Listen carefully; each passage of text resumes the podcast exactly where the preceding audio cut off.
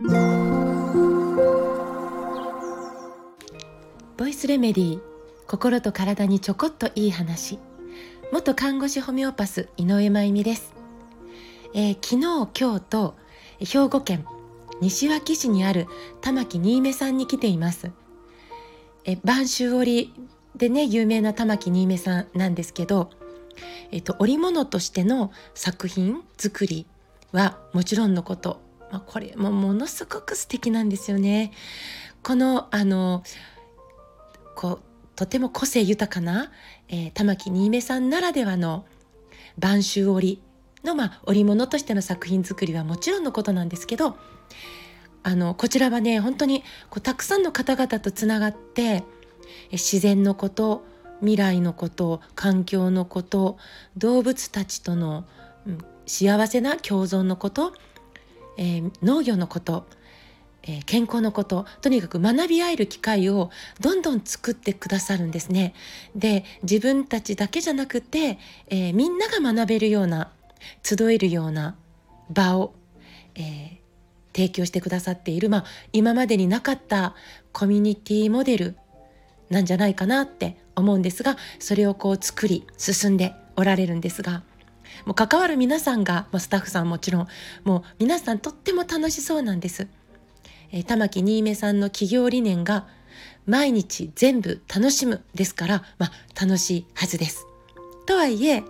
えー、玉木新芽さんといえば播州織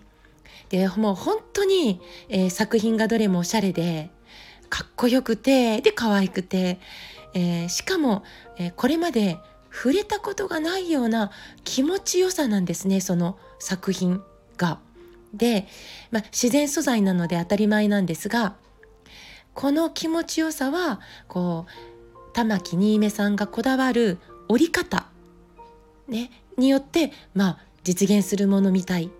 です。もうぜひ、えー、実際に、えー、手に取ってもらえたら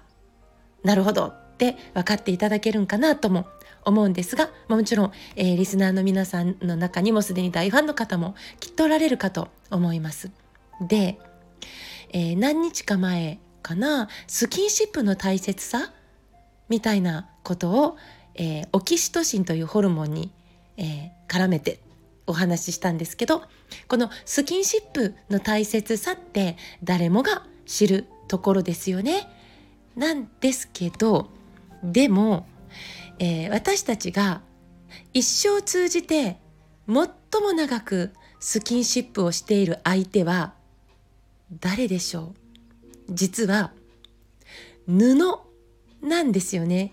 すなわち衣類です。ダーリンじゃないんですね、えー、一生通じて最も長くスキンシップをしている相手は実は衣類。ね誕生した瞬間は裸なんですけどその後はもうずっと、えー、一日のほとんどの時間をまあ衣類と肌が触れ合っているわけです。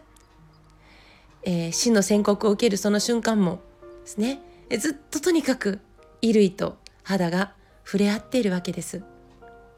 これってある意味すごいことですよね。で、えー、肌って、えー、実はねあの単に肉体を包んでいるあの膜ではなくてすごく多機能なんですよね。本当に。であのまあ一番重要な役割としては、まあ、免疫組織ですかね。免疫機能免疫組織として私たちの健康を支えているんです、まあ、私たちの肌にはたくさんの微生物が住んでいてでその中の、まあ、善玉微生物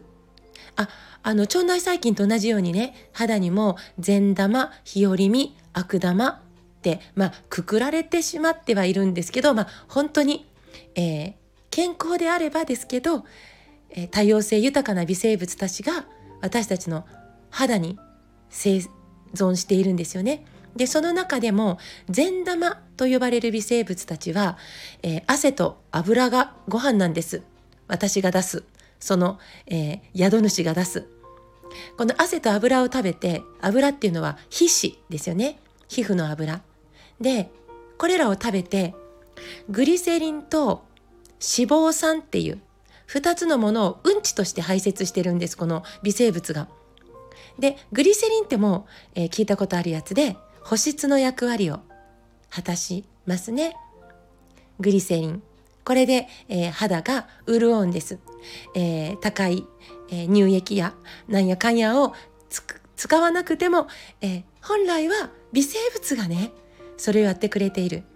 でもう一つの脂肪酸っていううんち微生物のうんちこれによって肌は弱酸性に保たれてるんです。多くの病原性の、えー、微生物は酸性の環境では生きられないなので、えー、肌がねこの脂肪酸という微生物が出すうんちによって弱酸性に保たれていることっていうのはある意味感染や炎症から私たちを守ってくれているとも言えるんですよね。さらに肌は温度とか光とか音とか酸素濃度とかも感知していることが分かっていてまるで私たちを外側から包んでいる脳みたいすごい機能なんです。そんな肌にどんな衣類を選択するか日々。これとても大事ですよね。選んだものによって心と体の健やかさが変わってくるんじゃないかな。なので衣服を選ぶ。ね、どんな衣服を選んでいくかっていうのは予防医学の重要な役割を担っていると私は思っています。クオリティオブライフは衣服選びから衣類選びからと言っても大げさではないんじゃないかなと思ってます。はい。今日も、えー、実は新見博にお邪魔しております。そして、えー、今日の、えー、11時半から、えこちらの、え玉木新芽さん、この会場で公開収録ということで、え実はゲストとしてお話をさせていただくことになってます。えー、スタンド FM ではなくて Spotify 私ちょっとよく詳しくないんですが Spotify から公開配信されるようですのでもしよかったら11時半からその後もずっと続くんですけどね、えー、毎日全部楽しむで Spotify さん検索してみてくださいどんな展開になるのかドキドキしてます